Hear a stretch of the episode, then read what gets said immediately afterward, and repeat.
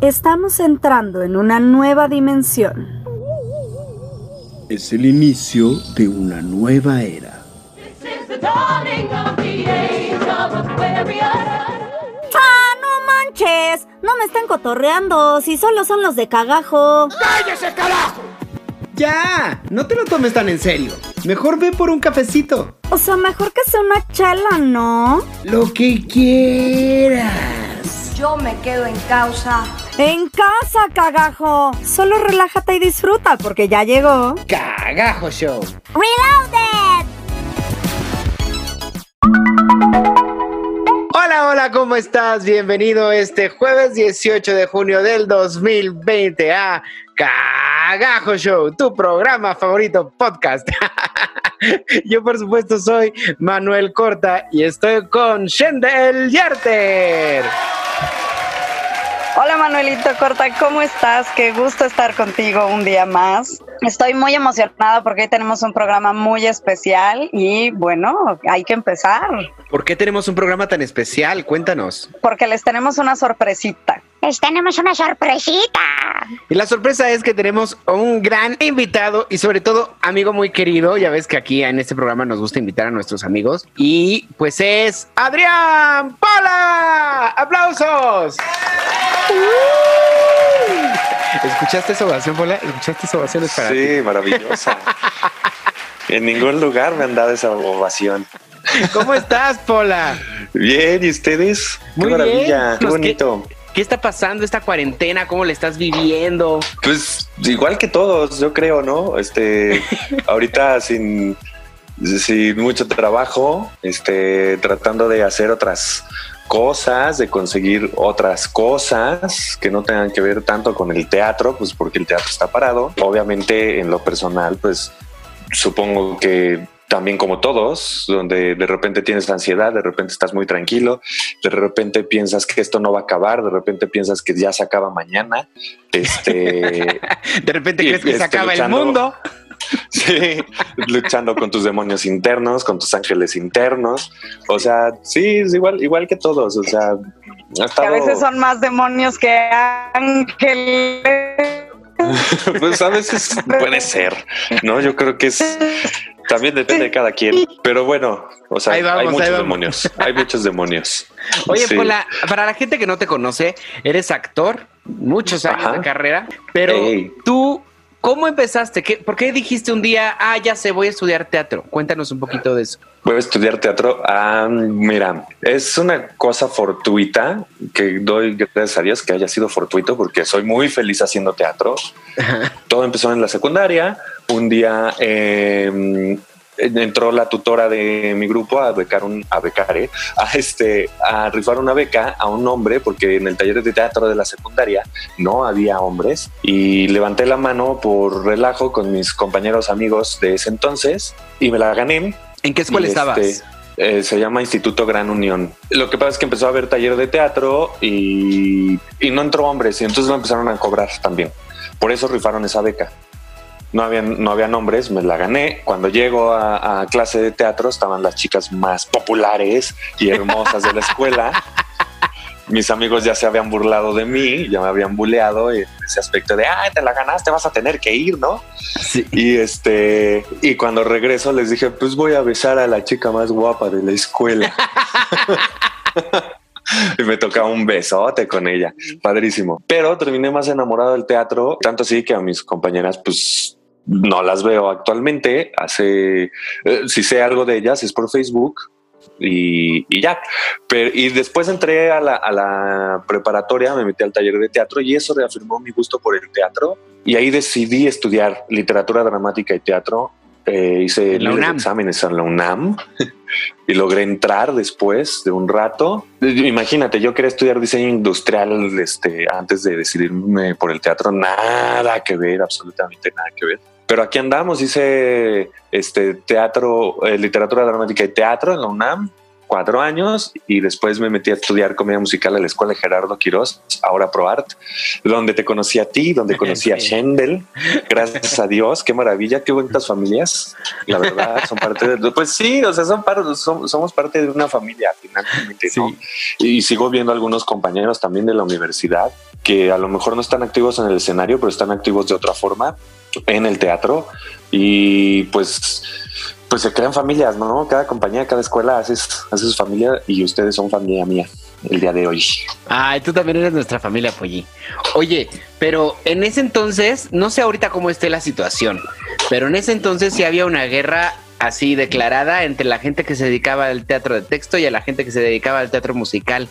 Entonces, como tú Ujú. estando en la UNAM, que es una escuela que se dedica a puro teatro de texto, terminaste haciendo teatro musical? Yo odiaba también la comedia musical, el teatro musical. Eh, yo me creía muy intelectual mientras estuve en la universidad. Que creo que llega un momento que todos nos llegamos a sentir así, donde, donde tú crees que sabes todo y tú vas a descubrir el hilo negro de, de- de lo que estás haciendo. Y no es cierto, ya después los trancazos te dicen, no, no es cierto. Pero sí tenía unos compañeros maravillosos también que amaban el teatro musical. Eh, me llevaron a ver Rent y ahí me enamoré del teatro musical. Gracias a Rent, de Rent en 1999. Ay, perdón. Ahí ya estabas tú en la UNAM. Eh, ya estaba yo en la universidad y llevaba creo dos años de carrera. Y pues me enamoré y dije, quiero hacer eso un día. Fui a hacer audición alguna vez. Empecé a estudiar TAP también, porque uno de esos compañeros eh, entró a clases de TAP. Me dijo, acompáñame a mi clase de TAP. Llego, la maestra me dice, ponte estos TAPs. Y yo, no, nada más vengo a ver. Y, y este, me dice, no, póntelos. Tomé la clase, me encantó. Hice una carrera en TAP a través de la Imperial Society of Teachers of Dancing de Londres, Inglaterra.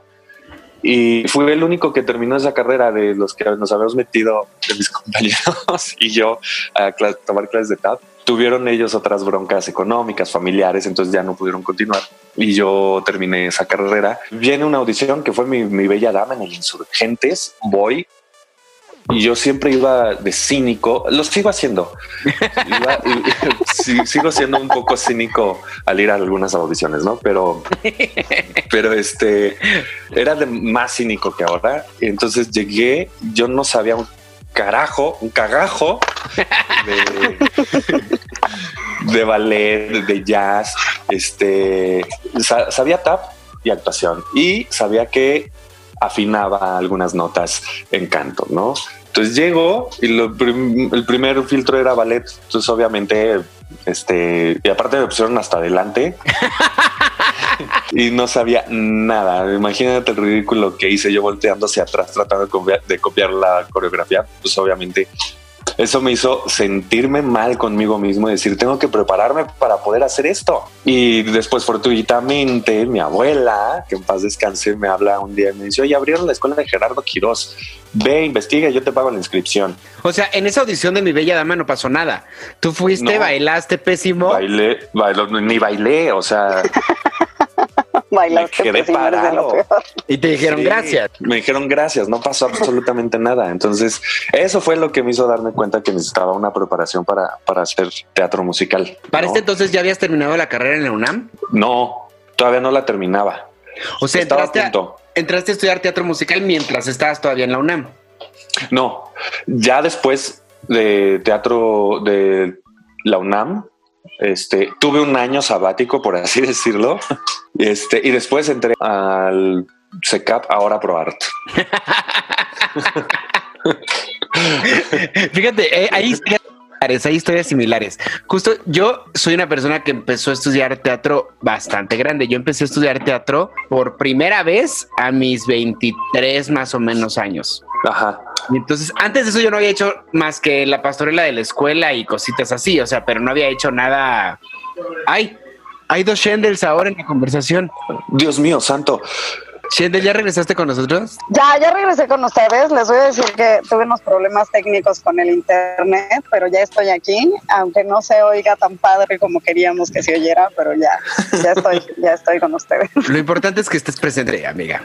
Exacto. Pero bueno, les estaba diciendo que yo tenía como 23 años y entonces vino, bueno, ya llevaba un ratito estudiando en el SECAP porque ya había hecho yo la audición de No Me Puedo Levantar y ahí en la escuela de Gerardo ya había estado yo como un año y medio o dos. Y después de eso vino la audición de Bella y Bestia. Y yo dije, no manches, esa es la obra donde me tengo que quedar. ¿Por qué? Porque soy niño Disney. Toda la gente que me escucha cantar todo el tiempo me dice que tengo voz de Disney, que debería hacer doblaje de Disney. Mi mamá me aplaude mucho cuando canto mis canciones de Disney. Entonces, seguramente me va a ir muy bien en la audición de Bella y Bestia. Y es mi sueño, es mi sueño estar con Disney, ¿no? Fui, presenté mi audición hermosa de canto y muchas gracias. Eso es todo. Y Yo no, pero ¿cómo? O sea, es Disney.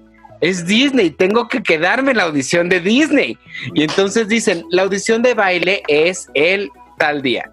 Pues ahí fui de terco a la de baile, pero bueno, o sea, ¿cómo te explico? Que si estaba verde en el canto, o sea, en el baile era un cero. Entonces ahí me tienes con todos los bailarines de ballet haciendo una coreografía que yo por supuesto no podía hacer. Y entonces tuve un blackout, o sea, empezó la música tan, tan, porque era nuestro huésped, creo, ¿no? Entonces empezaba así como que tan, tan, tan, tan, tan, tan, y empezó tan, tan, tan, tan, tan, tan, blackout. O sea, no me acordaba de nada. Y entonces, ¿qué decidí hacer? Empecé a girar como trompo. Giraba como trompo para un lado y luego giraba como trompo para el otro y luego giraba de regreso. Bueno, el de la cámara que estaba grabando la audición estaba pitorreándose de risa. La cara del coreógrafo era una cara de ¿qué está haciendo este hombre aquí? o sea, ha sido de mis osos más grandes en las audiciones. Por supuesto, dije, no vuelvo a ir a una audición de bailarines, pero creo que si hay algún archivo donde están las audiciones más embarazosas de esa empresa, ahí está mi audición de baile. Ahí estarás, seguro. ¿A ti cómo te ha ido, Shendel? ¿Has tenido alguna audición así? Eh, no, creo que no. Creo que mi problema más grave siempre ha sido el canto. Eh, eh, afortunadamente no tengo dos pies izquierdos, pero nunca he sido flexible. Entonces, en cuanto a audición como bailarín, pues nunca me he quedado, ¿no? Pero tampoco me quedo pasmada, ¿no? pues siempre las hago como bien las audiciones, nada más que, pues mi pierna no llega hasta mi cabeza nunca, aunque yo quiera, ¿no? Y- pero sí, creo que yo donde me he, podi- me he quedado más eh, pasmada a veces ha sido en audiciones de canto y esas son las que luego se me complican. Pero así como, una ah, experiencia, una experiencia horrorosa que nos puedas contar aquí. Experiencia horrorosa. De en vergüenza ajena. No, creo que no. Bueno, también sabemos, o sea, ya, ya hemos platicado en otros programas que creo que soy la que menos ha hecho audiciones. De, de los que estamos aquí, creo que llegó un punto en el que decidí dejar de hacer audiciones y pasar a la parte de producción. Entonces no tengo como muchas experiencias. La verdad es que en las que he ido, he de ser bien gris, por eso no me ha de pasar nada. Yo tuve una de Bueno, a mí lo peor que me pasa cuando hago audiciones de canto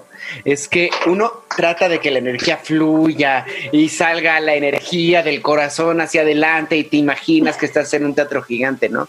Pero luego me doy cuenta que cuando me apanico, se me pegan todas las extremidades al cuerpo y entonces no puedo separar las manos y me quedo como T-Rex manoteando.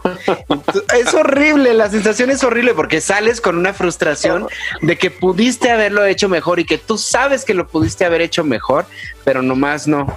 Aunque hagas una audición maravillosa o sientas que fue así increíble este la audición, siempre sales con un dejo de ay, hubiera hecho esto, ay, al- se me olvidó hacer esto, ah, este siempre hay un dejo de Sí, claro. Sí, de algo que pudiste cosas. haber hecho mejor.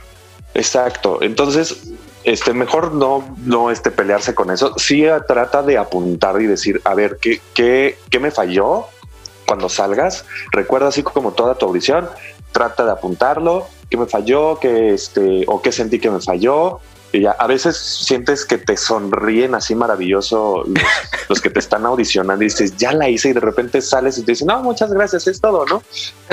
Es muy raro, es muy raro. O sea, solamente Cuando estás Exacto. del otro lado lo entiendes. Exacto. Y también de este lado, o sea, llegas a comprender también de este lado cosas que dices, bueno, ok, Sí. hice una gran audición, di lo que soy, porque realmente es lo que tienes que llegar a hacer en una audición, dar lo que eres en un minuto, minuto y medio, dos minutos que te, que te dan chance. Está cañón. Sí, y este, demostrar un poquito de, lo, del- de tu experiencia, de lo que sabes, y ya lo demás depende de otras cosas. Lo Sí. comprendes, porque a lo mejor es el tipo físico, a lo mejor es, es tu tesitura, a lo mejor es que es estás demasiado flaco, estás demasiado gordo, estás demasiado alto, estás demasiado grande, estás demasiado joven, no lo sabes. Y todas esas cosas son combinación para, para que te quedes en una, en una audición. No necesariamente el talento, sí tiene mucho que ver, creo que es un 90%, pero el otro 10% es... No depende de. Sí, Sí, yo creo que depende de mil y un factores más. Yo creo que es mayor el porcentaje de, de suerte de, de las circunstancias y el talento creo que baja, porque muchas veces a lo mejor tú sí eres la persona indicada para el personaje y tú a lo mejor hiciste una gran audición, pero a la mera hora resulta que pues no eres lo que están buscando o ya tienen al personaje o justo antes que ti que tú cantó alguien mejor que tú y entonces ya no les luciste tanto o Sí, son, son, son millones. Puede ser que estén que suceden. porque Ajá. si eres el número 300 que entra al salón de audición, estás de acuerdo que en cualquier momento, o sea, dices, Sí, pero vaya, creo que no debe ser ningún pretexto para ellos. O sea, estoy cansado, ya no quiero ver, ya lo volví a ver. O sea, sí entiendo que puede haber este cosas que te harten como escuchar la misma canción mil y mil veces. on my own. Este, No, eso no sucedía. ¿De qué estás hablando? este, No pero- cantábamos San Mayón 50 veces. Pero creo que no debe ser ningún pretexto, porque finalmente, aunque tú seas el último participante, te tienen que ver con la- las Sí. mismas ganas y la misma este, disposición que vieron al primero. Sí, pero la realidad es que No. pasa. La realidad es que son Pues, seres humanos que se, cansan, de- se saturan. O sea, lo que sí creo es que desde que están las audiciones en línea, todo ese proceso es mucho más amable, porque ya no te paras en un salón Sí. ocho horas a esperar a que te pasen a cantar. O sea, ya te van citando en grupos y hasta para ellos es más porque van teniendo como breaks entre cada horario. O sea, creo que es mucho más factible que encuentren lo que están buscando y que tú tengas oportunidad de que te vean así. Aún así, Exacto. es- o sea, en muchas audiciones sientes que no te vieron lo que te debieron haber visto. Esa es la realidad. Pero tú, Pola, ¿tienes alguna experiencia así horrorosa en una audición que te haya pasado que digas qué vergüenza, aparte de esa de baile? Pues esa de baile y después dejé de hacer audiciones exactamente en musicales por porque dije todavía no me siento preparado. Ah, en realidad, pues mis experiencias son el que me digan que no, siempre te sientes mal, ¿no? Pero sí te puedo contar otra experiencia que fue para Anita la huerfanita, que fue el primer musical profesional que hice. Este, eh, ahí con Gerardo, yo, yo estaba estudiando al mismo tiempo la carrera de comedia, teatro musical en el CECAP. Viene la convocatoria y yo dije, no, no voy a ir porque pues, estoy en segundo semestre de, de- del CECAP y no voy a ir porque no me siento preparado. O sea, había una chica que me encantaba y me convenció de ir. Este, ¿Cuál era su nombre? Me dijo, no, así déjalo. Esas cosas no se dicen, Manuel Corta. Todos Esas sabemos no cuál era el nombre, ya- pero no se dice. Pero es que ella es muy famosa. es que ella es muy famosa. Dicen que es Este, medio fría. Algo así. Sí, entonces no, no la vayas a meter en problemas con tu marido y Sí, contrólate, no, no, Manuel o sea, sí Corta, déjalo, contrólate. sí déjalo. Ahí se queda. Este me convenció esta mujer. Iba a decir su nombre. ¿Tú viste? Esta mujer. Bueno, cualquier cosa se puede editar, Pola, no te preocupes. Esta mujer me convenció. Si me la dijo, "Si no te vas, un... me dijo, si no vas, te dejo de hablar. Dije, no, bueno, así voy, aunque no me quede. Entonces empecé a, pas- a pasar filtros. El primer filtro obviamente era ballet. Este, tampoco en, ese primer año de, de, de SECAP no había ballet. Había dirección, había danza teatral, había canto y había actuación. Después este, salió dirección y entró este, la, la- la clase de ballet. Pero tenía unos grandes compañeros que bailaban ballet y venían de ciertas compañías de ballet y me dieron antes de la audición ahí unos consejitos y, pues paso, este paso ballet, me ponen a cantar, paso canto, me citan para otro día y en ese callback fue muy chistoso porque nos pone Memo Telles, el coreógrafo, una coreografía. Entonces, cuando paso con mi grupo, que era grupo de alumnos del CECAT, tuve una laguna y cuando volteo, nadie se sabía la coreografía, todos tuvieron una laguna. Volteé, todo el mundo estaba parado. Yo, ¿ahora quién sigo? Y la música seguía. Entonces Memo Telles para, para la audición, me dice, a ver, todo enojado, ustedes conocen a, a Memo Telles, Sí. este, ¿qué chi pasa? ¿Qué no se sabe la coreografía o qué? A ver, este Juan Antonio, que era su asistente en ese momento, recuérdales la coreografía. Entonces, obviamente, todo eso te hace sentir mal. Dices, ya la regué, ya no voy a quedar porque demostré que no tengo una buena fijación o empiezas a pensar millones de cosas, ¿no? Vuelve a pasar. Ah, En esta ocasión todos bailamos la coreografía, nos ponen a todos en línea en el escenario, en el extinto Teatro Pedregal, Ay. y no escuchó mi número. No lo escuché. Entonces dije, ya valí. Y me estaba bajando del escenario. Y en eso, Arisbe Reyes, una gran compañera, me para en las escaleras del escenario. Me dice, dijeron tu número. Yo, no, no lo dijeron. Me dice, sí, dijeron tu número, regrésate. Le dije, no, no lo dijeron. Y entonces ya me subió el tono de, de- de- de voz. Me dice, te regresas ahorita y eres cínico y aunque no hayan dicho tu número, te quedas ahí. Ok. Y dije, ok, tienes razón.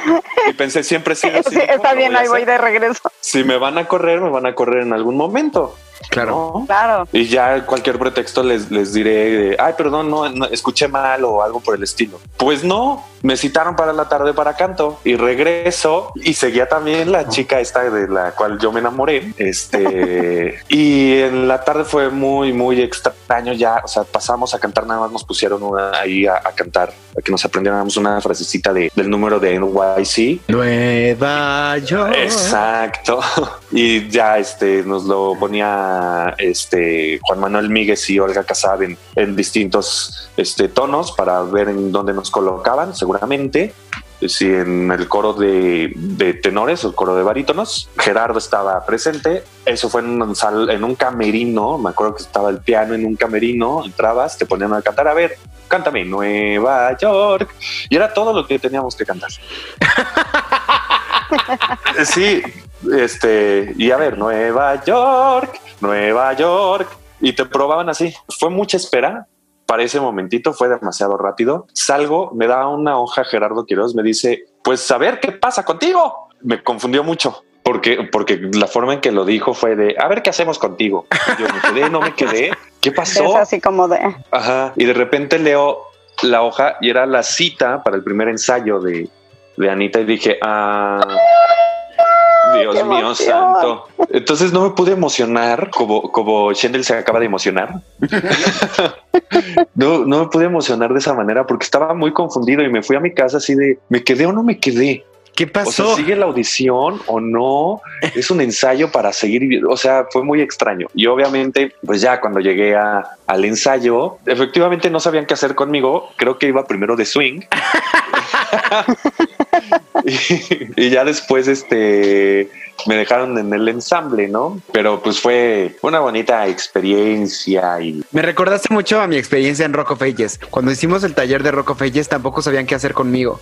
Y entonces todos estaban bailando coreografía, todos eran personajes así. Y a mí me decían, tú eres el policía que cruzas de aquí a la izquierda del escenario y sales. Y ya me salía yo, los veía bailar a todos y luego regresaba y volvía a cruzar. Y yo dije, esto no es un taller, o sea, no a mí no me están viendo. Pero no sabías que entre todo el tumulto, el único que se movía de esa forma eras tú y así te veían. No, pues no sé, Mira, no lo sé. Algo hora- así debe de haber sido. A la hora del taller no me quedé, me dieron las gracias como yo lo supuse, pero una semana antes de estrenar se salió un actor y entonces me llamaron. Entonces dije, lo bueno, recuerdo, lo recuerdo. es el destino. Es lo que yo Es pienso el- contigo, Pola, con toda tu historia de cómo entraste a los musicales, pienso un poco que es el destino, es, es, o sea, ¿cómo llegaste allá si venías de un lugar tan lejano? Tan lejano desde la secundaria, donde yo ni me imaginaba que iba a ser teatro en algún momento de mi vida. Yo era muy introvertido, lo sigo siendo, a lo mejor en menos este eh, nivel, pero En menos cantidades. en menos cantidades, pero era demasiado, demasiado introvertido. Entonces eso me ayudó y eso hizo que me enamorara también obviamente del, del teatro. ¿No? Sí venía de un lugar muy lejos. Luego entró a la universidad, como dices, donde no sé si lo sigan haciendo, tiene mucho tiempo que no voy a, la universidad, pero satanizaban la, la, comedia musical, que incluso uno de mis maestros cuando yo estaba haciendo el diluvio que viene, este, se, me dio la espalda no, me dijo, ¿qué estás haciendo? Le dije, el diluvio que viene. Y así como terminé la frase, se volteó y se fue. Y en mi vida lo volví a ver. Entonces, eh, satanizan un poco la comedia musical, ¿no? Pero... No, y te voy a decir por qué también creo que es el destino. Porque tú ibas en segundo semestre del teatro musical. Eran cuatro semestres uh -huh. cuando estábamos nosotros. Ibas en segundo semestre y prácticamente nadie de segundo semestre trabajaba. Entonces, el hecho de que tú en segundo semestre ya estuvieras trabajando con él, o sea, fuiste de los pocos que Gerardo sí les dio la oportunidad luego, luego, creo que vieron sí. potencial en ti. Y porque siempre desde que tengo memoria ha sido una persona súper responsable, súper comprometida, súper dedicada. A la gente le gusta mucho cómo trabajas, le gusta mucho cómo eres buen compañero, porque eres de la poca gente del medio que es buen compañero. Es, eh, tú sí eres de los que se puede llamar amigo, cosa que no, no hay muchos en el medio así. ¿No? Entonces, voy, voy, voy, a llorar. Voy a llorar. creo, creo que sí, sí tiene que ver el destino y tiene que ver el que se te fueron abriendo las puertas de esa manera. Sí, sí, sí creo que tiene que ver. O sea, la verdad es que la vida me ha guiado hacia donde estoy y, y pretendo que me guíe también a otros, a otros lugares, ¿no? Pero pues llevo 15 años en esto, bueno, casi 16. Desde ese entonces lo cuento porque fue como grandioso en mi carrera. Claro. En el 2004, 16 años en esto y no he parado. Uh -huh. Bueno, ahorita sí, pero... ahorita todos. Bueno, ahorita, pero, es pero normal. No, pero no he parado, o sea, he estado haciendo muchas cosas. Y la otra vez creo que me lo pusiste o me lo dijiste, Manu, y creo que hasta cierto punto tienes razón. Creo que soy de las personas que más comedias musicales ha hecho en este país, aunque no haya sido en las grandes empresas que existen, pero he hecho bastante. Muchísimo. Bastante. Y, y, todo el mundo te conoce. También. Sí, por lo menos en el medio, sí. Este, a lo mejor no soy un actor popular ante la sociedad, pero creo que sí, mucha gente ya, ya me conoce y me reconoce y mucha gente ha querido trabajar conmigo. Lo puedo decir orgullosamente. Sí, me ha costado mi trabajito, pero mucha gente me ha dicho quiero trabajar contigo. Y también mucha gente me ha dicho no vuelvo a trabajar contigo. No, no es cierto. a mí sí. pero trato, trato de que sea una buena experiencia, como, como dices. Primero para mí, que sea una gran experiencia para mí, uh -huh. porque la verdad prefiero estar jodido pero contento. O sea, si no me gusta la, el proyecto donde estoy, me salgo mejor. Si no lo empiezo a disfrutar, si no empiezo a, a estar este, bien con, con el proyecto y conmigo mismo, digo, no, o sea, no se puede, porque eso también se nota uh, en escena y es parte de, de, la falta de respeto que le tienes al público y el público es muy importante en, en nuestro, en nuestro medio, en el teatro, si de por sí no va la gente al teatro, no está acostumbrada a ir al teatro, pues ver algo que no le guste, pues, o ver a un actor que está de malas o que está como. O que está jugando, seguro, ¿no? Pasa mucho. Está jugando. Claro. Ajá. Dice, pues vine a ver esto, para eso pagué, no, a mejor no, o sea, se ha de ser el resto del teatro. Y no es cierto, pero, pero tiene mucho que ver, una cosa te lleva, te lleva a otra. Porque soy buen compañero, porque me gusta que me traten así, porque, porque mmm, no me gustan los problemas, no me gustan los, los, líos, no me gusta, eh, bueno, confrontamiento siempre va a haber y siempre va a haber egos en esto, pero, pero me gusta que me traten así. Y creo que también un buen actor, aparte de ser un buen ser humano, necesita ser generoso, generoso con sus compañeros, no solamente en escena con lo que da, sino en la, en, la vida. Tú, eh, tu compañero es con el que interactúas, tienes que conocerlo, tienes que, que, vivir o tener algún tipo de experiencia con tu compañero, aunque no seas amigo, pero, pero sí tener una experiencia y conocerlo entonces creo que a partir de ahí yo digo, tengo que ser generoso y debo ser generoso y me nace ser generoso, ¿no? Con, con, mis compañeros, recomendarles cosas, decirles, pues la neta, ¿no? De, oye, esto, este, pues me hace sentir así o qué te parece si le hacemos así. Y también depende de la forma en cómo te acerques, porque si les, si les dices, oye, estás mal, obviamente se, este, se, va a voltear y te va a decir, estás mal tú, güey. ¿no? Sí, claro.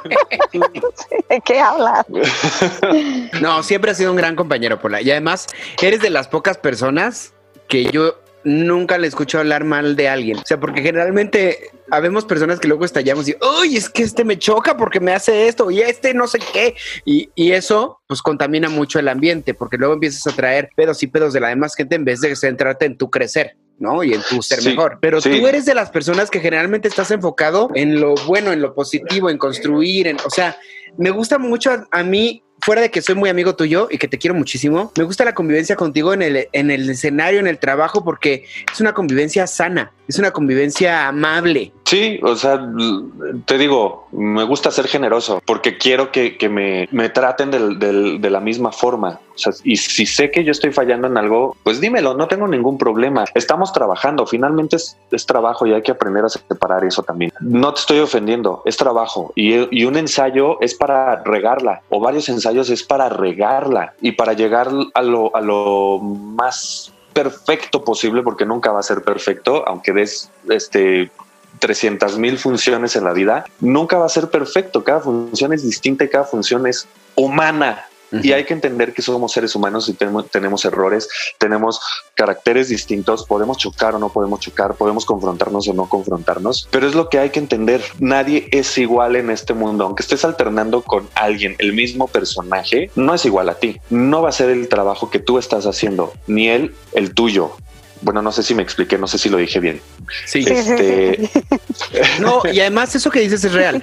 Muchas veces se espera que seamos como máquinas y que reaccionemos siempre igual y que si siempre sacamos la lágrima, siempre la saquemos igual. Y una de las cosas que a mí me decían en la escuela es no, o sea, no necesariamente tienes que llorar, tienes que llevar la emoción al máximo. Si ese día Claro. la emoción te provoca una lágrima, la sacas. Si al día siguiente Claro. no te la saca, pero mientras sea honesta la emoción, eso es lo que Claro. va a hacer más creíble tu actuación. A que, a que si lloras como regadera, que hay gente que tiene entrenado el ojo y llora, pero no Sí. pasa nada. Sí, no claro. sientes nada cuando habla, cuando dice, ¿no? Además, Sí. creo que creo que eso es lo, lo emocionante del teatro, justamente, ¿no? Que siempre es diferente, que siempre es, es eh, real, que, que, Es que no te dicen corte y, ajá, o sea, no te dicen corte y volvemos a grabar, ¿no?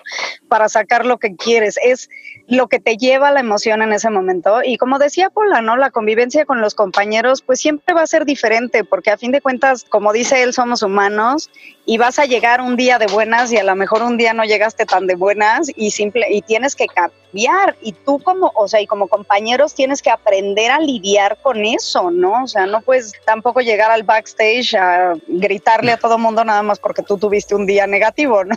No, y también creo algo que me- les voy a contar una anécdota. Algo que a mí me afectó mucho una vez es que yo estaba en una obra de William Shakespeare y tenía una compañera que era mi amante en escena. ¿no? Y para esta obra era muy importante que yo metiera un cuchillo a la escena. Pero a la hora de estar buscando, porque como cambiábamos mucho de teatro, era muy itinerante la obra, a la hora que cambiamos a un teatro, yo no encontraba dónde habían dejado el cuchillo. Y mal hecho como actor yo, no revisé exactamente dónde lo habían puesto, porque siempre me lo ponían en un lugar y en donde yo lo buscaba no estaba en esa función. Entonces yo entré con mucha ansiedad porque me tocaba entrar a la escena, no encontraba el cuchillo, empecé a gritarle a todo el mundo afuera, ¿qué onda? ¿El cuchillo? ¿Dónde está? Nadie me supo decir. Entonces me metí con una botellita que tenía que entrar yo. out. Y entonces lo que hice fue decir así como de, ay no, me voy a morir, no sé qué. Me tomaba mi veneno y se lo daba así. Y entonces inconscientemente lo que yo pensaba era, hija, no traigo el cuchillo, toma el veneno, ¿no? Pero ella no vio, no captó en el momento y entonces después agarró la botella y dijo, no tiene nada. Y luego a la hora de buscar el cuchillo dice, ay, no hay nada. Y agarró la botella, le empezó a estrellar contra la mesa para ver si se rompía y se acuchillaba con la botella. Mira, fue, fue una angustia horrible para los dos, ¿no? Pero sí me acuerdo que, que al salir estaba muy furiosa conmigo y no fue un, oye, ¿qué pasó? Oye, o sea, ¿qué pedo me metiste? O sea, era una furia, era y, y- y un estrés y lo sentí como durante mucho tiempo que hasta después de que te dejamos de trabajar de ahí, no sé, como que hasta siento que se quedó como eso ahí, ¿no? Por una función que falló en traer el cuchillo, Mm. yo sentí que para ella fue cuando la realidad es que no fue por no fue por irresponsable ni por descuidado, fue que no lo encontré. Y creo que Claro. también Sí, parte del trabajo tuya. Creo que parte del trabajo del actor ahí es solucionar también. Y, y a lo mejor preguntar, o sea, si soy una persona que constantemente echa a perder su trabajo, pues sí decirme, oye, sabes que eres una persona que me estás echando a perder mi trabajo. Pero si fue una cosa de una vez, si fue un descuido y fue lo que tú quieras, creo que faltó esa, esa comunicación, como que me dijera, güey, ¿qué pasó? No manches, ten más cuidado, revisa antes, ¿no? No sé, ¿no cómo ven ustedes? Sí, la, la, la cuestión, o sea, si sucede una, una vez, dices, bueno, ok, este, sucedió, lo logramos este, eh, sacar adelante y, y no pasa nada. Cuando cae en el mismo error cinco veces, Sí, ya es, es cuando ya, ya dices, a ver, ahora sí me voy a Cuando ya hay enojar. un problema, claro. Este, y bueno, te enojas, se lo dices y vuelve a caer, pues sí, ya empiezas a gritonear. O sea, Debo admitir que no me gritoneó, porque además tenemos, es que es muy raro porque tenemos una buena relación, pero pues no es como tampoco que seamos así de amigos y nos vayamos a tomar cafés, ¿no? ajá. Pero yo sentí, no sé, a lo mejor fue percepción mía, yo sentí que se quedó ahí un pendejo, no metiste el cuchillo cada vez que me volteé a ver. Pues sí, o sea, y, y, bueno, pues, Pues sí, no o sea, Es, es la realidad. es que, es que se, es que se- se queda el, el dejo, como dices, este de, de la regaste. Y hay gente tan perfeccionista también. Yo lo soy y trato de ser lo más perfectible posible, que es algo con lo que he luchado ahora que, empecé a hacer impro también. Pero hay gente tan perfeccionista que si no haces las cosas tal y como están, se enoja, lo sacas de, concentración, o sea, y le suceden millones de cosas. Y eso también lo tienes que comprender tú como compañero, de decir, bueno, con esta persona tengo que ser un poco más cuidadoso en el escenario, porque porque es perfeccionista y lo puedo sacar. Y este, y aunque el público no se dé cuenta, pues eso le, le va a afectar el resto de la función. Ujú. Eso es a lo que me refiero, que tienes que ser generoso y convivir con tus compañeros. Es difícil. No solamente en escena. Tratar con sí, seres humanos es difícil. es difícil. Claro. Pero somos actores y tratamos con seres humanos. El director trata con seres humanos. El escenógrafo trata con seres humanos. El coreógrafo trata con seres humanos. Estoy de acuerdo que la gente creativa debe y tiene que exigir para sacar adelante un proyecto. Pero también uno como actor debe comprender esas cosas. Decir, bueno, ok, mi director hoy tuvo un mal día. Ok, pues Sí, pues sí, porque, porque a lo mejor estuvo repitiendo la escena con mi compañero, pues ahora me va a tocar a mí aguantarle toda su, su frustración, ¿no? Y vivimos frustrados. Y, y también existe el ego y hay que, hay que comprender que existe el ego y en esta, en esta profesión se acentúa más. No, el ego es hijo, es, es terrible. Es, es tú no me vas a pisotear, maldito, maldita. ¿No? ¿Por qué? Porque tengo años de carrera. ¿Por qué? Porque yo soy el que vende. ¿Por qué? Porque yo soy el famoso. ¿Por qué? Porque y este, porque soy el que sí, gana más. hay que, hay que O sea- decirlo como so, es Polita. En esta, le, se lo he dicho a Manuel muchas veces, en esta profesión somos egos con patitas. Sí. Egos con patitas por Sí. todos lados. y, y- y no va a dejar de serlo. Siempre Claro. va, va a haber ego, siempre. Y yo tengo el mío. Y obviamente hay ensayos en que me enojo y digo, ya otra vez este estúpido volvió a caer en lo mismo.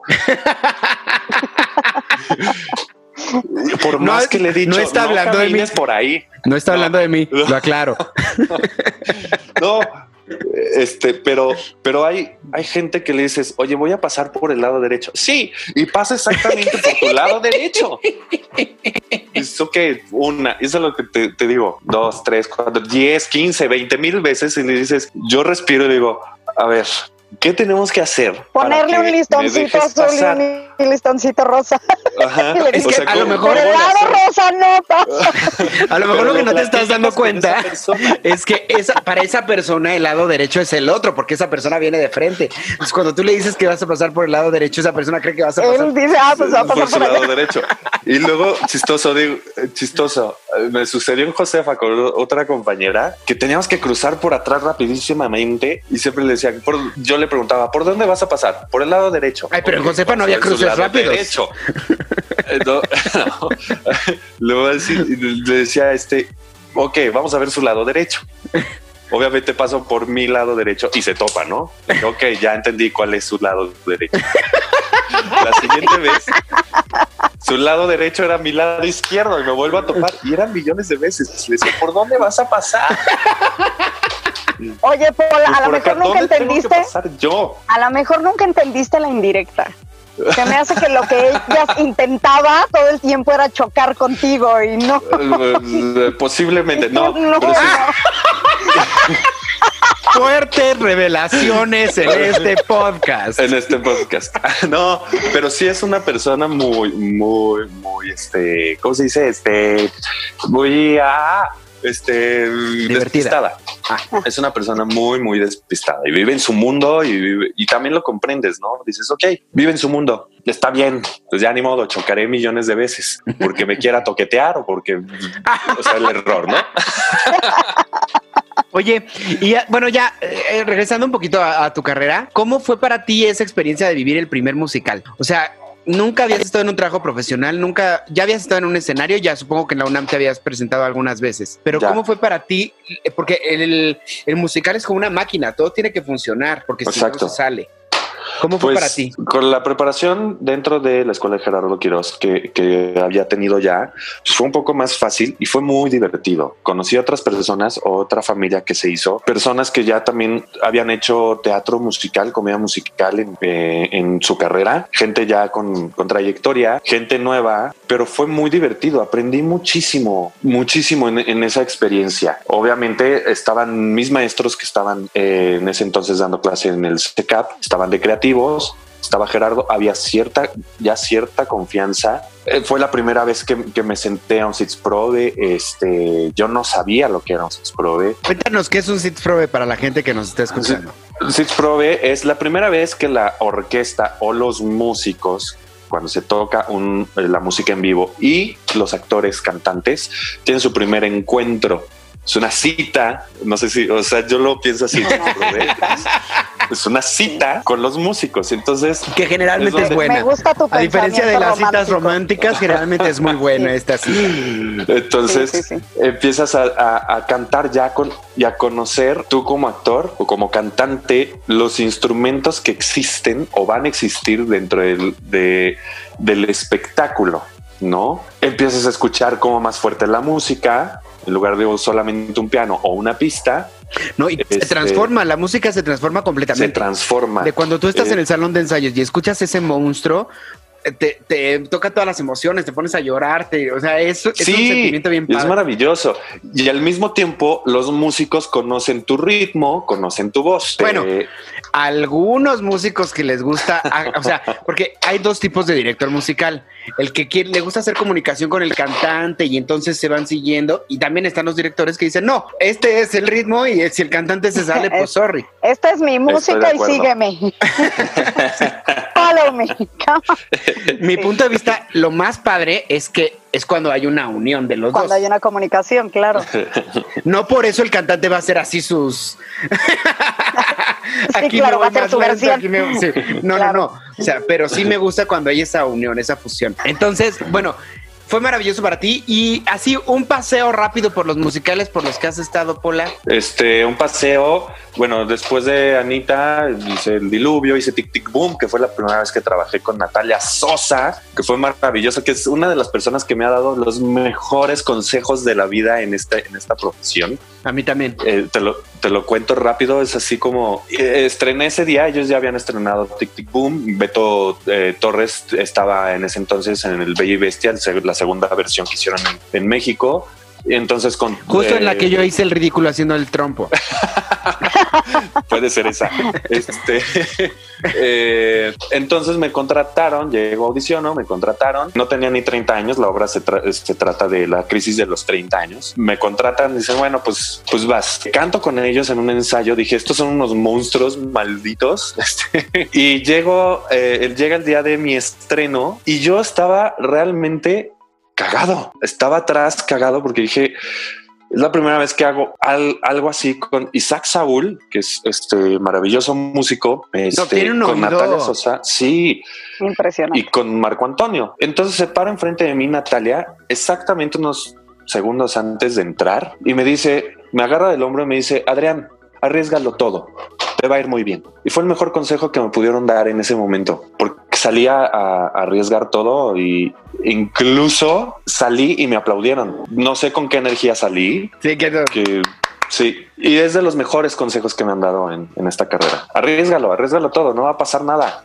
Y si pasa, que pase, no puedes con eso, ¿no? Bueno, hice Tic Tic Boom, hice El Mago de Oz 2010 y 2012, este, Te amo, es perfecto, ahora cambia. Um, Violinista. El violinista en el tejado, este, Rock of Ages, este, ah, ¿qué más he hecho? Josefa, el musical. Ajá. Josefa, te, te sabes mejor mi currículum que yo. es que en esas obras es donde Se- hemos estado se me juntos, hace- justamente. Sí. Se me hace que se me hace que Manu es medio stalker tuyo. La fábrica de Santa. La fábrica de Santa en varios años también. Este, Urinetown, ya acabo de hacer Urinetown hace algunos años. Eh, Jack Destripador, que no nos cache tu madre.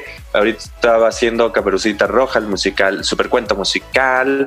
A, a esa, un musical pimpinelesco. Um, impro Shakespeare también, que es donde estamos haciendo ya impro. Este, Pillow Man, de Pillow Man, ya son obras también que no son musicales. Y te digo, igual me considero actor, la vida me ha llevado a la comedia musical, me considero un actor que canta y que baila y por eso últimamente también he estado buscando ya o la vida también me ha llevado también como a estos proyectos de, de teatro de texto, ¿no? Ya sea comedia, o sea, y de repente empiezo a hacer cosas como muy distintas. Caperucita, Impro Shakespeare, eh, que no nos cache tu madre, que es, que es una comedia de enredos, y de repente a esa, que es un musical con mus, con canciones de Pimpinela súper intenso. Y eso está padre, me gusta, me gusta, me gusta que sea como mi carrera se haya ido como a un poco a lo la versatilidad, ¿no? Manu, yo creo que estoy, ya sé, estoy medio perdida, pero ¿qué creen? Creo que, creo que nos tenemos que ir a un pequeño corte y retomar esta sesión. ¿Les parece? Vamos a aprovechar para escuchar un perfecto. poco de, de las canciones que Pola ha cantado en musicales para que lo conozcan también. Si quieren encontrarte en, tus redes sociales, ¿cuáles son, este, Shendel? ¿Cuáles son, Pola? Hola. En Instagram y en Facebook me encuentran como Adrián Pola. En Twitter, si usan Twitter, yo casi no lo uso, pero sí lo uso. Sigo muchas cuentas. En Twitter me encuentran como arroba pipolín1. Pipolín1 siempre me preguntan y les contesto de una vez. ¿Por qué Pipolín1? Porque este... Porque mientras estuve en la carrera hice clown y mi clown se llamaba Pipolín. Entonces por eso este es Pipolín 1. Y en esas redes sociales me pueden encontrar y pueden seguirme, síganme mucho y ya. Excelente. Entonces vámonos a un corte y regresamos. Estamos en Cagajo Show. Haremos una pausa de mi tamaño. Estás en Cagajo Show.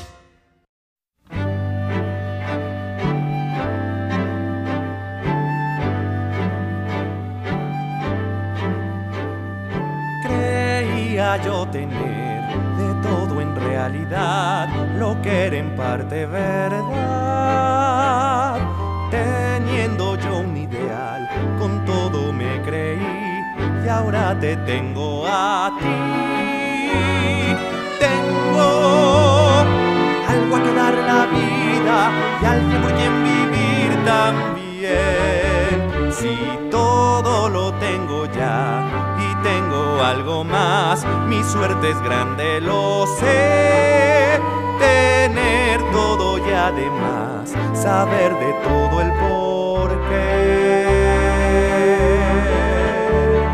Me preguntaba dónde conseguir quien fuera capaz de mi vida compartir. Yo siempre aquí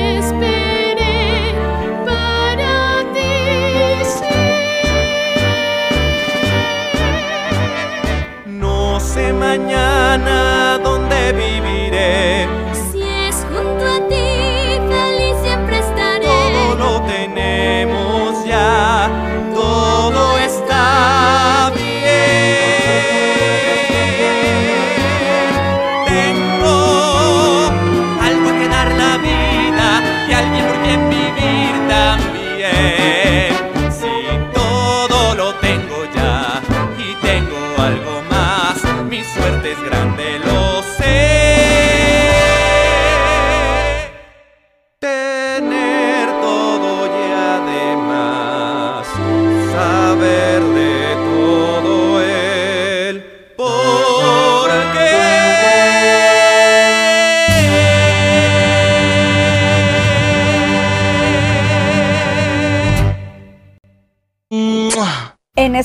Tiempos, lo mejor es estar conectados. para que estemos más cerquita.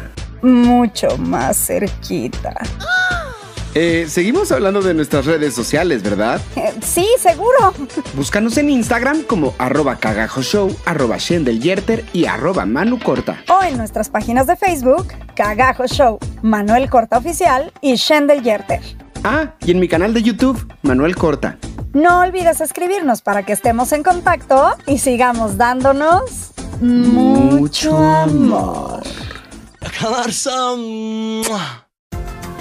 Te dije que era una pausa pequeñita. Ya estás de regreso en Cagajo Show.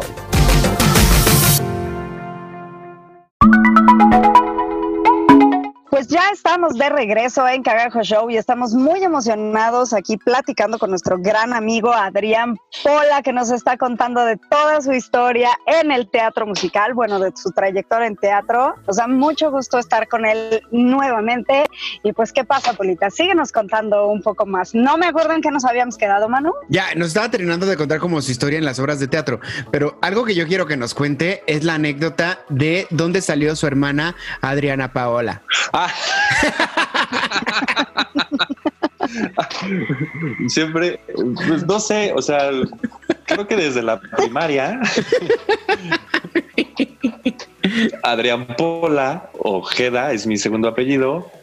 Extraño porque por más que mis maestros decían mi nombre cada día, lo leían así en la lista. Cuando me tocaba la lista, eh, Adriana Paola.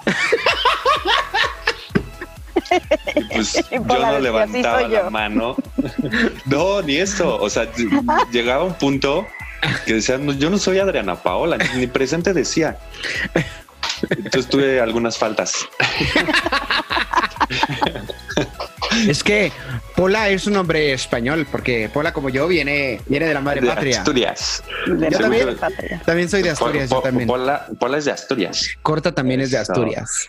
Este, Asturiano fue mi después madre. presumidos, Asturiano ¿eh? fue Los- mi madre. en Muy algún bien. este examen, Rafa Perrín, en algún examen del CECAP, me, me- me dijo Adriana Paola también. Y entonces mucha gente lo escuchó y dijo, ay, Adriana Paola, ja, ja, ja, ja, ja. Empezaron a decir Adriana Paola.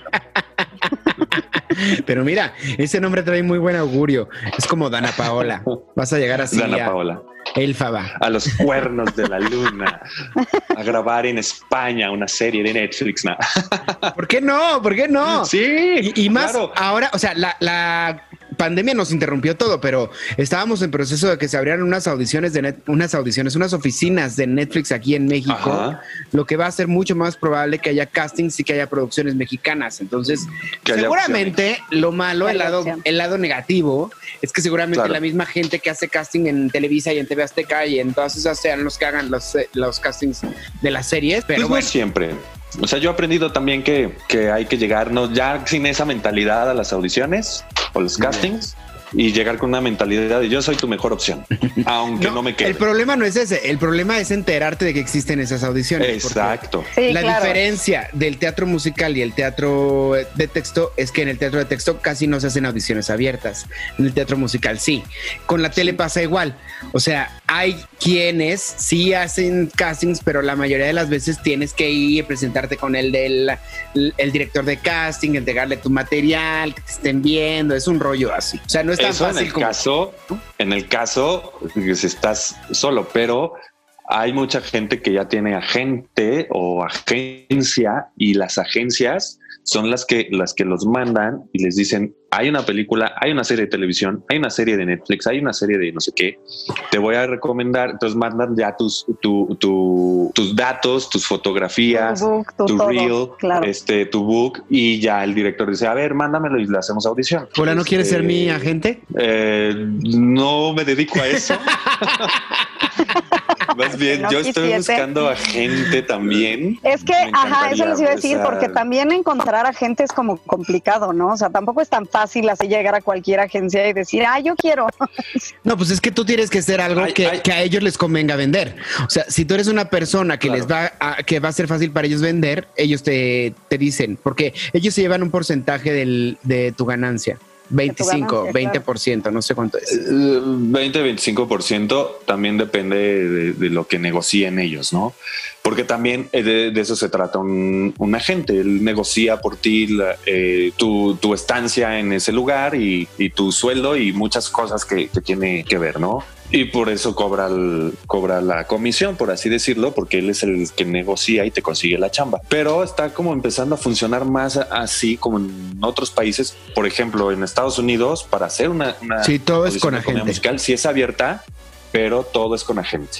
Lo mismo en Londres, todo es con agente. O sea, puede ser abierta, pero te enteras más fácil si tienes un- una, si estás en una agencia. Hay agencias, obviamente, que aceptan a muchas personas, pero eh, tienes que irte como ganando su confianza. Sí. Eh, Te empiezan a mandar a, a comerciales y todo eso. Entonces, si empiezas a vender en comerciales, dicen, ah, pues este chavo o esta chava vende y te empiezan a jalar y te empiezan a, ajá, exactamente, te empiezan a, a poner como, como en el ojo.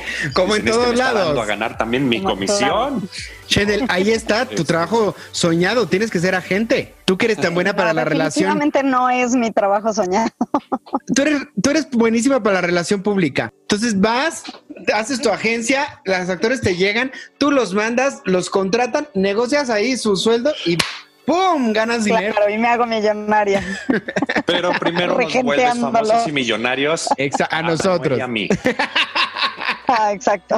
Oye, hablando de todo esto de, de otros medios que no son el teatro musical, Pola, hace pues, ya varios años hiciste una serie que se llama Pareja Dispareja, que fue una serie web y que además en ese momento no había muchas series webs y fue desde mi punto de vista muy exitosa en muchos aspectos. Cuéntanos cómo es que llegaron a este proyecto, porque estabas con Paola Contreras haciéndolo. ¿Cómo es que llegaron a este proyecto y, y qué fue para ti Pareja Dispareja? Pues fue un día de locura en casa de Paola. Grabamos una cosa de, pareja. Ella lo mandó a varios amigos y, y le empezaron a contestar que estaba padre, que era como un sketch que hicimos ahí. Y, y lo grabamos con el celular, sin luz, nos cambiamos de ropa. Este eh, fue una idea, lo escribimos en ese momento, así de voy a decir esto y, y, ya lo mandó. Entonces empezó a como a tener éxito y de ahí surgió la idea de hacer una pareja un poco dispareja MX, que primero empezó como, o sea, era idea hacer sketches, pero el primer sketch salió tan largo y de repente empezó a tener como aceptación los personajes y dijimos vamos a hacer una serie y vamos a hacer la parte de, de serie web, la historia de estos dos personajes, cómo se enamoran, cómo llegan a este punto de, de tener una relación de pareja y todas estas situaciones que puedes vivir tú como, como pareja eh, en el mundo, ¿no? Y en ese entonces también. Entonces decidimos la historia de Adán y Eva, o sea, no la Biblia, así se llamaban los personajes, y un- una parte también donde se hicieran sketches cómicos. Y entonces empezamos a tener compañeros maravillosos como tú, Manu, que nos empezaron a ayudar a grabar cosas porque tú saliste desde el primer capítulo y nos Y dimos cuenta también que, que llamó la atención ese personaje. Sí, y entonces le empezamos a dar como, como, como presencia, un poco más de presencia, a que este personaje ayudara a, a esta pareja a tener una relación amorosa, ¿no? Aparte tú de, de producir y de actuar, este, también dirigías muchos de los episodios. Y ahí fue cuando Sí. empezaste a experimentar la dirección o ya habías dirigido antes de. Ya, ya había dirigido otras cosas, obviamente este, dando clases, eh, dando clases de, de actuación, dando clases de teatro musical. Pues empecé a dirigir a niños, entonces ya ten- había tenido un poco de experiencia. Teníamos a nuestro director que era Juan Pablo, pero había algunas veces que él no podía ir. Entonces, cuando no podía ir, yo me encargaba, o Luigi Vidal también se encargaba, o Paola en algunas ocasiones también se, se encargaba, pero de repente recaía a mí eh, esa parte de dirección porque pues teníamos como más idea de, como nosotros mismos lo escribíamos también, tenemos más idea de, de, De que quería. de, de lo que queríamos. Y de ahí pues empecé a dirigir otras cosas también. Cuéntanos, cuéntanos de esa faceta de director. Pero bueno, Cuéntanos de las otras cosas. que, Aquí que a nos, que nos Shendel- cuentes de las otras cosas. A Shendel aquí le va a encantar también porque Shendel también ha estudiado dirección.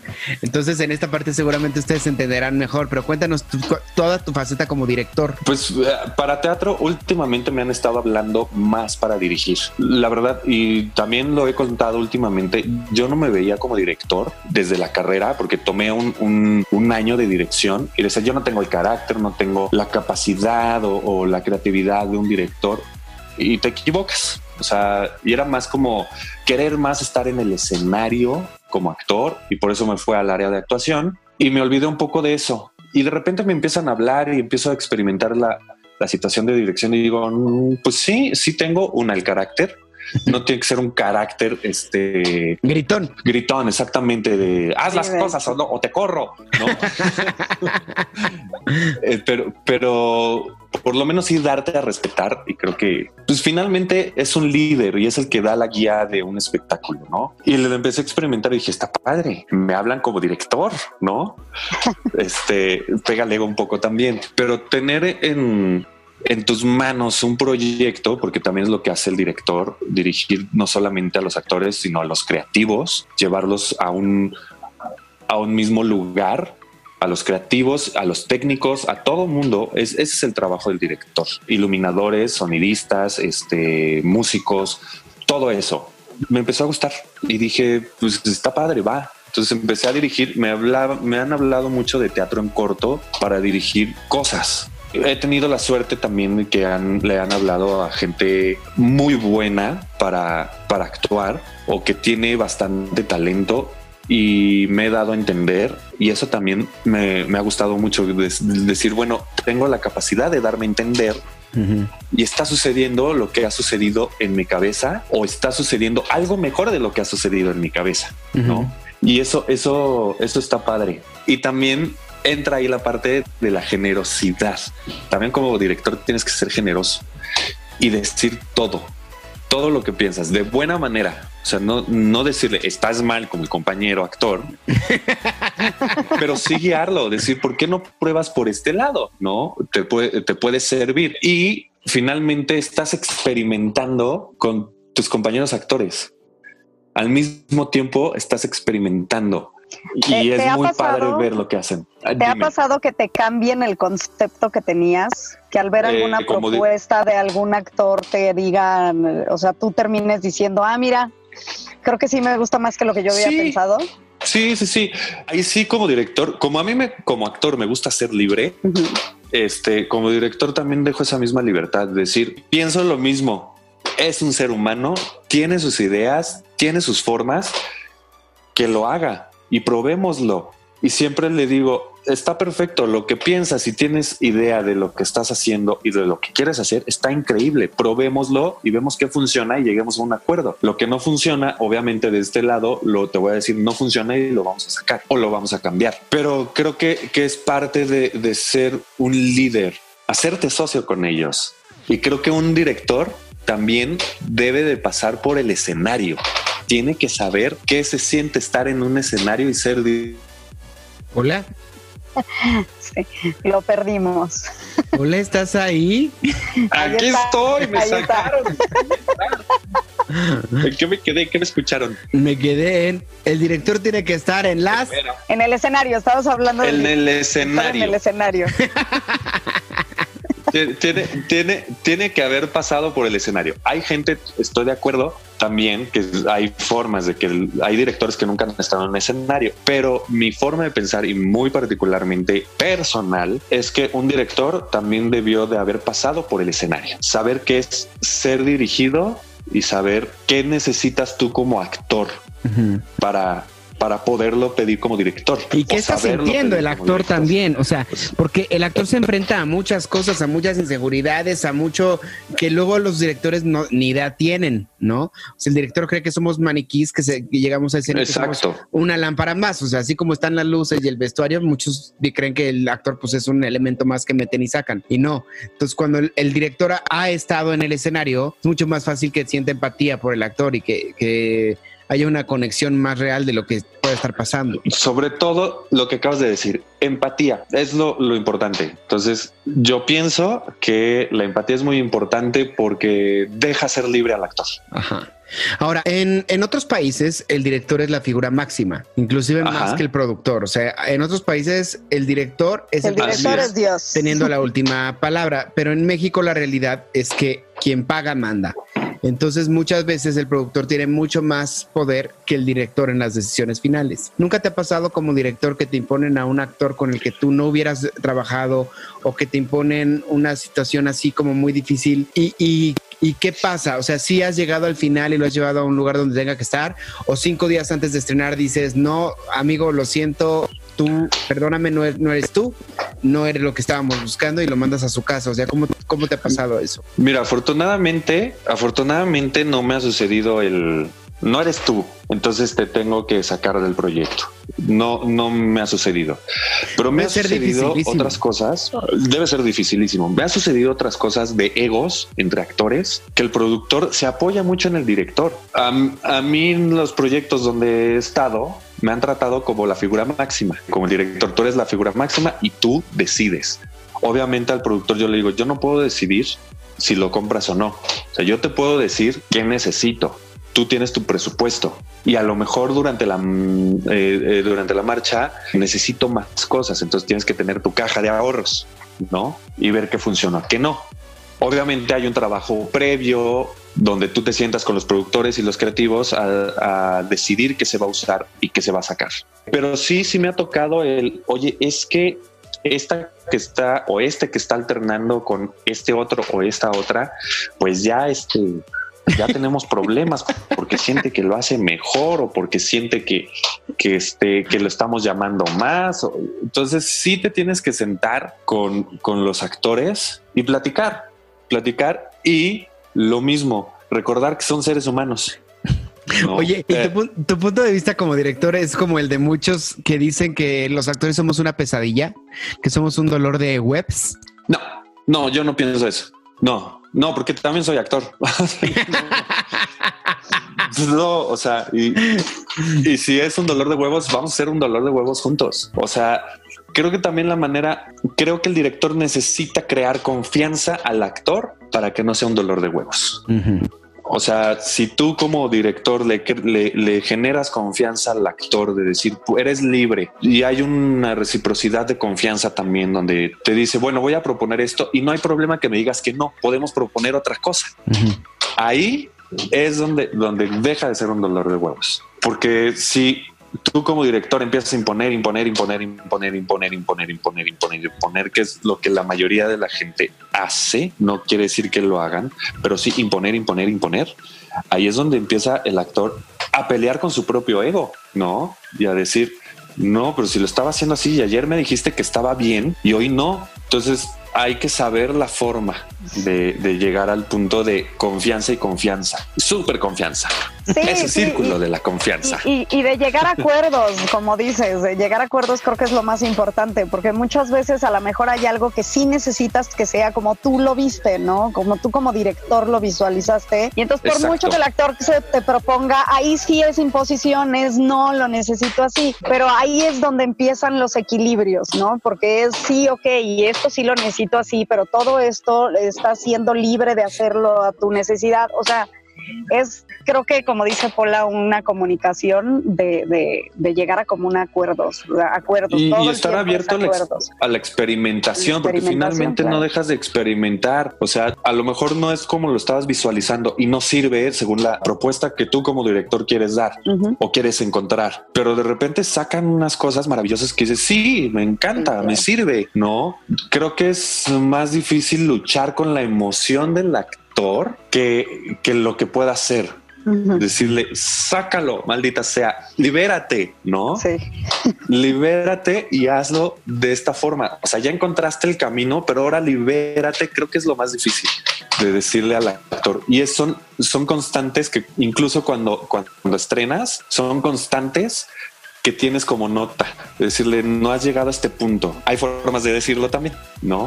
No has llegado a este punto necesito que llegues, ¿no? Lo dejas pasar una, dos funciones, la siguiente función de, otra vez, ¿qué pasó, mano? ¿No? ¿Qué pasó, mano? Ya- dirección. Ya, ya, sí, ya, ya había llegado a este punto, mano, ¿no? Pero necesito más, ¿no? O sea, hay formas de decirlo. Hay formas de decirlo. Y también necesitas dejar descansar al actor mentalmente, físicamente, emocionalmente, porque Sí, sí, hay, un, hay un punto. Ajá, hay un punto en los procesos donde estás duro y dale, duro Sí. y dale, duro y dale, duro y dale, que te bloqueas tú como director y él como actor. Y él como actor. Entonces te bloqueas y, y- y ya no está sucediendo lo que sucedía en el primer ensayo. Ni siquiera sucede eso, ¿no? Entonces hay que dejar descansar también. Y pues en ese aspecto me está yendo también un poco padre. Me han hablado últimamente para dirigir algunas cosas. Dirigí hace poco una cosa muy extraña que cuando la leí dije, ¿por qué acepté dirigirla?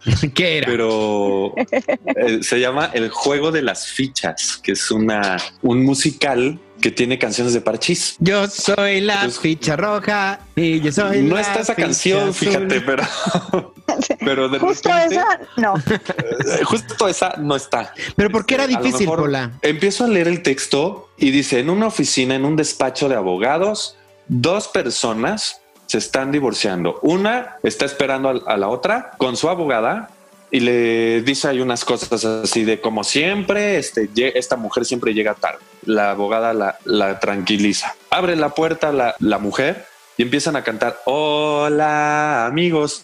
Dije, ¿qué es esto? Y eso fue lo que me sucedió, lo que te sucedió a ti, Manu. Me empecé, dije, es, es de risa, es que qué chingos. Bueno, las canciones de Parchís, pues, pues son infantiles. En una historia fuerte, donde de repente los, los personajes empiezan a reclamar lo que se hicieron el uno al otro durante una relación amorosa, dije, oh, qué fuerte. Ahí, Pero ¿y cómo Sí. lograste que cuajaran? Que no se escuchara como que estaban pegosteadas las canciones. Una, me puse de acuerdo con eh, Eli mm, Meléndez, Elizabeth Meléndez, y le dije, necesito que las canciones dejen de ser infantiles. Ella era la, coach vocal y, y directora musical. Deje- necesito que sean pop.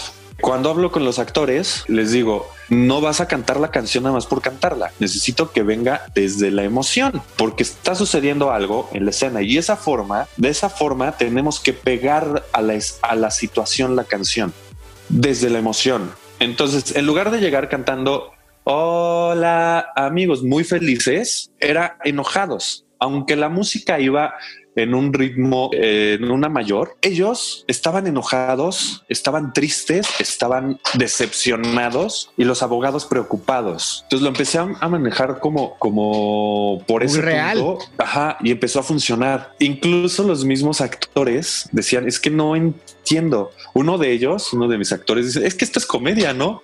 Le dije, no, no lo estoy manejando como comedia, lo estoy manejando lo más real posible porque son seres humanos y así es como lo quiero manejar. Lo comprendió perfecto. Dije, entonces necesitas cantarlo y sacar la lágrima, aunque sea el márchate, márchate ya, pero tienes que sacar la lágrima, ¿no? Y esa fue la forma en que funcionó y se pudo pegar con, con, con las situaciones de la historia. ¿Y cómo, cómo fue la reacción del público al verlo? Maravillosa, porque aparte nos dimos cuenta que existen muchísimos fans de Parchís. Iban mill- no millones, pero porque está todo en corto, pero sí muchas, muchas personas que iban con las chamarras, con playeras, ¿En este, con serio? fotografías. Sí, y el último día voy llegando, no, no llegué a las primeras funciones y desde afuera de Teatro en Corto, ahí en la calle Yosemite, empiezo a escuchar, hola amigos, dije ya, o sea, como es el último día, ya le están metiendo todo, ahorita me van a escuchar. Llego a la puerta y estaban los fans de Parchís bailando en la entrada y cantando y grabándose. Y dije, ah, ok. ¿Qué es esto? Lo que pasa es que invitaron a Tino a develar la placa de, de esa temporada. Entonces llegaron muchos fans. Y Tino vio la obra. Tino vio la obra. ¿Y qué le pareció? Yolan- Yolanda también, Yolanda Ventura la vio, fue al estreno, fue la madrina de estreno. ¿Qué les pareció a los dos? Les encantó. Tino quiere hacerla, Ok. este, pero pues, pues a ver qué sucede más. Pero adelante. cuarentena. Pero cuarentena, Pero exactamente. cuarentena y entonces ya nadie hace nada. Oigan, es que está- lo que estamos viviendo es algo muy fuerte, es algo histórico, es algo que en, o sea, ni en pesadillas lo hubiéramos imaginado vivir en realidad. O sea, este año 2020 que ha traído cosas buenas y ha traído cosas malas, pero en, en sí es un año como que, como si nos hubieran borrado un año de nuestra historia. Están pensando que vamos a empezar a retomar la vida normal realmente hasta febrero o marzo del año que entra. Entonces, esa, esa situación de, de que se, o sea, que se paren todas las compañías de teatro, que la- se hayan parado los cines, que se haya parado el entretenimiento, que la gente no esté saliendo de sus casas, que se hayan perdido la mayoría de los empleos, es algo súper heavy. Inclusive está como para hacer, o sea, imagínense una serie web que se grabe como si fuera así, puras conversaciones por Zoom, ¿no? O sea, creo que podrían hacerse cosas bien interesantes con esto que estamos viviendo que pues es algo histórico, es algo que la gente se va a acordar en 50 años. ¿Te acuerdas del 2020 cuando todo se paró? O sea, eso lo, lo vamos a platicar en... Es que no, no, no, no es de 50 años, o sea, es de, de la revolución mexicana, de las independencias que ha habido Sí, sea, a, a ese nivel, porque finalmente es mundial. O sea, es, es el nivel de la primera, segunda guerra mundial, de decir, a ver cuántos muertos hubo, no, a ver cuántos Claro. se enfermaron, cuántos fueron afectados, no. Este creo que, que por ahí, por ahí va la situación. Obviamente es histórico, creo Y terrible. es un año perdido. O sea, es terrible. Obviamente estamos viviendo un miedo extraño, una inseguridad, inseguridad en todo. O sea, inseguridad en salir a la calle, inseguridad en, en la economía, inseguridad en lo que va a suceder en un futuro, porque pues es un virus que llegó para quedarse y así lo, Sí. lo, lo vemos muchos. Si va a haber vacuna o no va a haber vacuna, Eh, eh, ¿qué va a suceder? Esa incertidumbre ahorita es lo que, lo que apremia, creo yo, porque teníamos fechas así de, ah, pues sí, regresamos en un mes y no, o sea, de repente es en octubre va a volver a brotar, sí. ¿no? Bueno, hay un meme, Entonces, hay un meme buenísimo de Gatel que está vestido como el Dr. Brown. No sé si ya lo vieron. de Ah, Volver al futuro. Dice, vengo del 2035 y todavía no llegamos al pico de la curva. Está muy heavy todo este asunto. Está heavy. Sí, y bueno, creo, creo que no es un año perdido en ese aspecto. Es un año histórico, sí, pero creo que es un año también de mucha conciencia, de, de mucha conciencia personal. Como decía al principio de, de- de este programa, creo que, que estamos luchando con demonios y también depende de cada quien destrozarlos o seguir con ellos, ¿no? O abrazarlo. Eh, el ser más sensibles también. O sea, tiene que pasar esto para preocuparme por el de al lado. Es decir, hemos vivido Y lo como- que estamos haciendo por el país- planeta, claro, porque nadie Sí, se preocupa claro. por eso, porque creen que no nos afecta. Hemos vivido como país sismos, huracanes y en ese momento decimos vamos a unirnos. Pero pasan unos meses y de repente ya se te olvidó. Ya. De repente le vuelves a mentar la madre al, al, al al lado porque se te metió en el coche o por lo que sea, porque no te cae bien. O, o dices, ay, sí, este, la, la Tierra y el planeta está reaccionando y por eso tembló. Pues es obvio, ¿no? Es obvio que, que- que va a suceder. Pero ¿cómo lo tomas? ¿Cómo vives con eso? ¿Cómo vamos a vivir con, con- con un virus que el día de hoy es mortal o puede llegar a ser mortal? No tiene una cura, una, un- una vacuna todavía. ¿Cómo vamos a vivir con eso? Creo que eso es lo, lo- lo importante de, de estos momentos que estamos viviendo. Como sociedad, pues estamos viviendo otras, otras cosas. O sea, estamos aprendiendo a estar solos. Y finalmente, así venimos al mundo solos y así nos vamos del mundo solos. Estamos aprendiendo a estar solos. A estar con vi- nosotros mismos, a conocernos Exacto. nosotros, a, a- a ver qué demonio trae, como dices, qué demonios traigo o, o qué angelitos traigo o Ajá, ¿Y qué... cuáles afloran, ¿Qué cuáles soy no, yo? cuáles controlo, cuáles no controlo, ¿no? A conocerse uno a uno mismo. Estamos aprendiendo a estar así, a vivir con, con la familia, a conocer más a tu familia o no. No, o sea, hay gente que no está con su familia, hay gente que sí está con su familia. Sí, y hay gente que Ah, está con su familia y convive bien, y hay gente que está con su familia y ya no lo soporta. Claro, sí. Y, eh, o sea, yo no sé ahorita la, la cantidad de también de violencia intrafamiliar que, que puede haber ya habido en tres haber. meses. Y el otro lado también, qué, qué cantidad de, de personas que se reconciliaron y que dijeron me caes maravillosamente bien y te amo y, y me encanta convivir contigo. ¿no? Efectivamente es histórico porque hay un antes y un después de esto y saliendo de nuestras casas el día que podamos salir y volvernos a abrazar, yo voy a abrazar a otro Manu, a otra Shende y ustedes van a abrazar a otro Adrián. O sea, es, es lógico, Sí, sí, ¿no? sí. Este... Ahora abrazaremos a Adriana. Adriana. a Adriana Paola. Exacto, Adriana Paola. Oye, Pola, tú, aparte de dirigir, también escribes mucho. En Teatro en Corto también vi varias obras que tú escribiste. Muchas Ajá. fueran coescritura con Paola también y algunas Ajá. las escribiste solo, ¿cierto? Así es. Tú, esa, eres muy bueno escribiendo, me parece que tus historias son bastante redondas, me, parece que sí cumplen como con la curva que muchas historias no, que se quedan como a la mitad, que se quedan como en que ahí van y ¡pum! Se acabó, ¿no? Eh, tus historias me gustan Ajá. porque a pesar de escribir en 15 minutos me parece lo más difícil que hay, porque en 15 minutos tienes que lograr contar toda una historia y que se entienda, ¿no? Claro. Entonces, ¿no has pensado seguir escribiendo? Ahora, por ejemplo, que te o con lo que hiciste de la serie web, volver a grabar una serie web. Así, por ejemplo, de esto que te digo de la cuarentena, de grabar algo así en formato de Zoom, no sé, ¿no te gustaría empezar a experimentar con ese tipo de cosas ahorita? Porque esto va para largo y no sabemos cuánto tiempo va a durar. Entonces tenemos que empezar a generar nuevo tipo de, de creaciones para nosotros también. Creo que sí hay, hay que generar Para cosas que lo nuevas. contrates.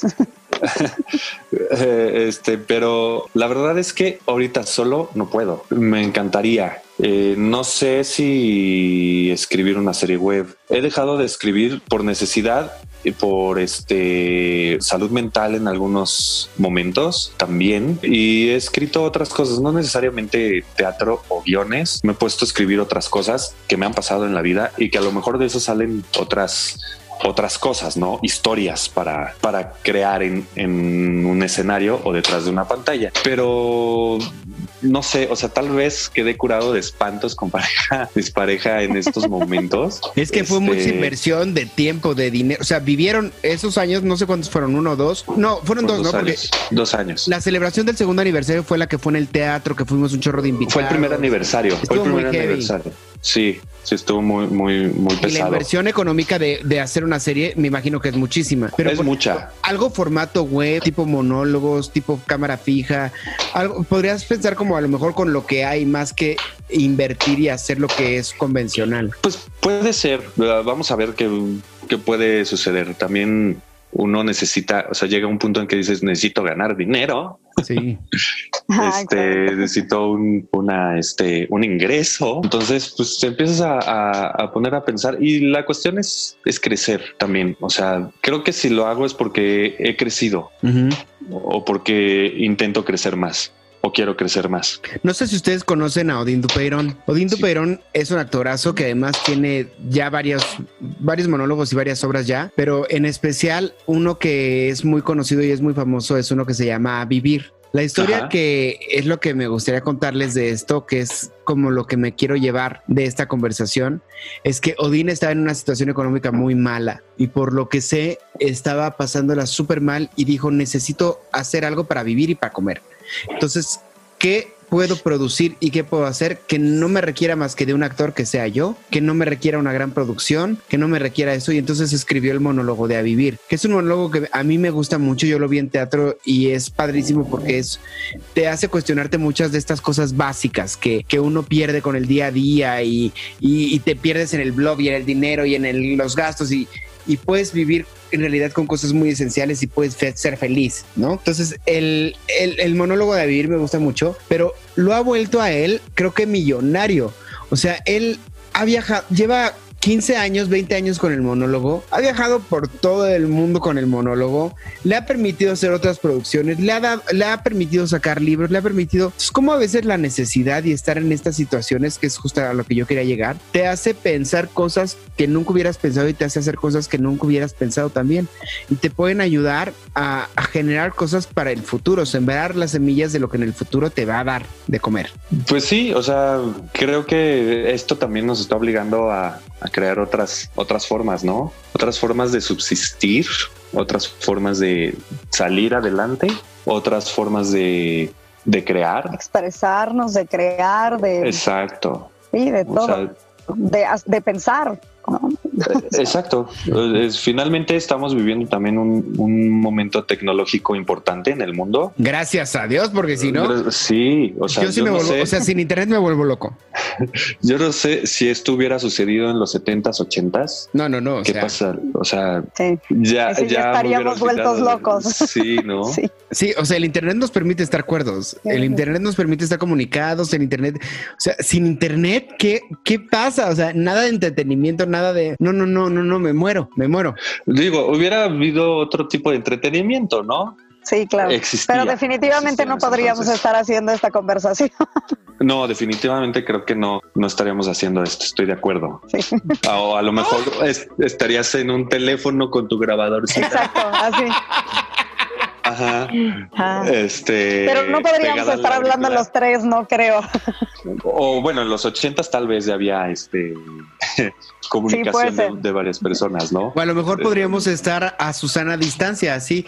Yo acá, un metro y medio para allá, Pola, un metro y medio para allá. Sí, claro. En el mismo lugar. A lo mejor, digo, se corrían más riesgos también en, es- en, eso- en esas En épocas. ¿no? ese entonces, claro. Entonces, posi- posiblemente hubiera sido así de a dos metros. Manu, pregúntame lo que quieras. Y con las grabadoras. ¿se acuerdan esas grabadoras que salieron en Las los 80s? grabadoras de. Que le sí. picabas y grababan el ambiente y grababan Los las dos voces y- botones. Ajá, sí, sí, sí. Así nos digo. echado el programa. Sí. Ay, qué padre. Pola, ¿qué planes tienes para el futuro? ¿Qué quieres hacer? ¿Cuál es tu sueño? Tú dilo así, decrétalo al universo para que te Al- llegue. Decretada está. Estoy buscando, como se los dije, eh, ampliar un poco más mi carrera, no solamente en el teatro, sino me encantaría, y si alguien escucha y ve esto, contrátenme para hacer una serie de televisión, una película, eh, algún programa de televisión. Por dos, yo también alguna- quiero. O de alguna Sí, todos plataforma queremos. streaming. Este, obviamente me, me encantaría, eh, me ha acercado un poco, por lo menos haciendo castings este, o audiciones, eh, pero, pero me encantaría hacer eso en, en un futuro.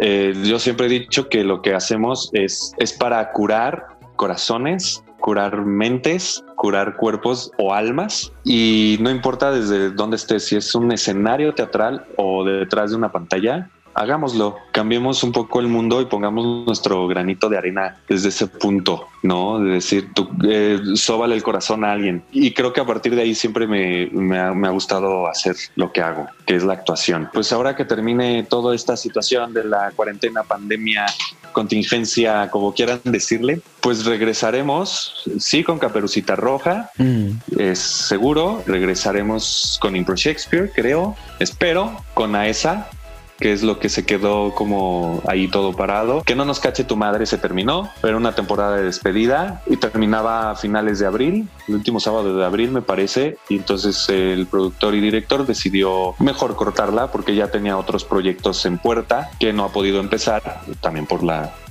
por la situación que estamos viviendo. La situación. ¿no? Pero entonces dijo, ya, gracias, esto se acabó, hasta ahí quedamos y él va a continuar con, con sus, con sus otros proyectos, ¿no? Y pues espero que regresen otras obras, espero quedar en otros proyectos, que, los cuales he estado audicionando y ya. Es todo ahorita por lo pronto y seguir haciendo teatro el resto de mi vida. Sí, ojalá que sí, Pola, ojalá que sí se te cumpla. Y eso de hacer televisión, series, nosotros también estamos bien puestos por si nos quieren llamar, porque también nos encanta la idea.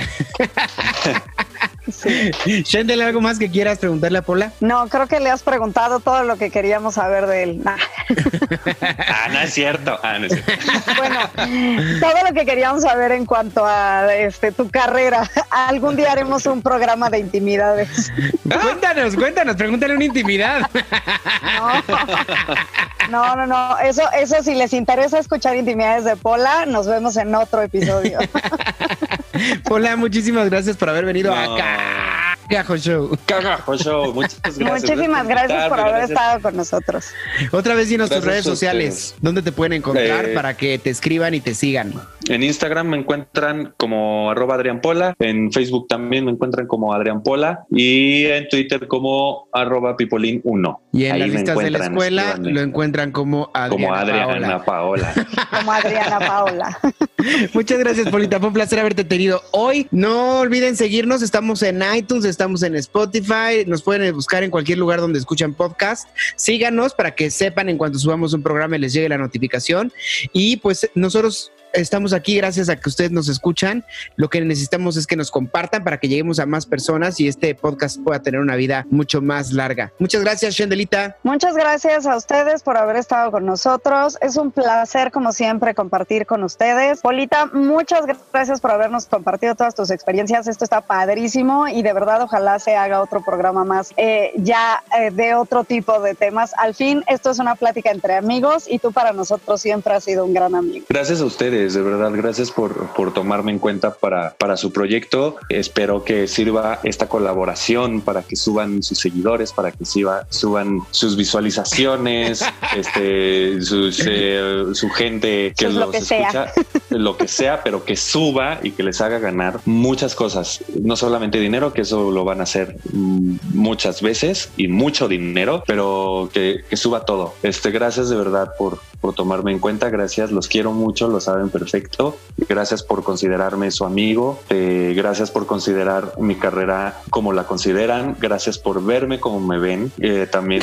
creo que, que es importante saberlo porque últimamente también uno de mis demonios que descubrí es eso, que quisiera verme como mucha gente me ve. Y por más que he querido, bueno, últimamente lo he estado viendo, he estado viendo que, que mucha gente me ve como alguien grande y a lo mejor no me lo creía, me lo estoy empezando a creer. Ay, qué padre. Créetelo. Créetelo, Polita, mucho. créetelo que lo eres. Eh, Te queremos muchísimo también, Polita. Muchísimo. Gracias, gracias por tomarme en cuenta, de verdad. Y de verdad, gracias, gracias, gracias. Y Manu sabrá esto. 520-7418. Esos números no los olvide, repítelos en su mente. Y sobre todo, muchas gracias por la, gracias por haber venido. Me pueden encontrar a mí en redes sociales, no lo olviden, como Manuel Corta o Manu Corta. Shendel Yerter la encuentran como Shendel Yerter en todas sus redes sociales. Esto es Cagajo Show. Hasta la próxima. Bye.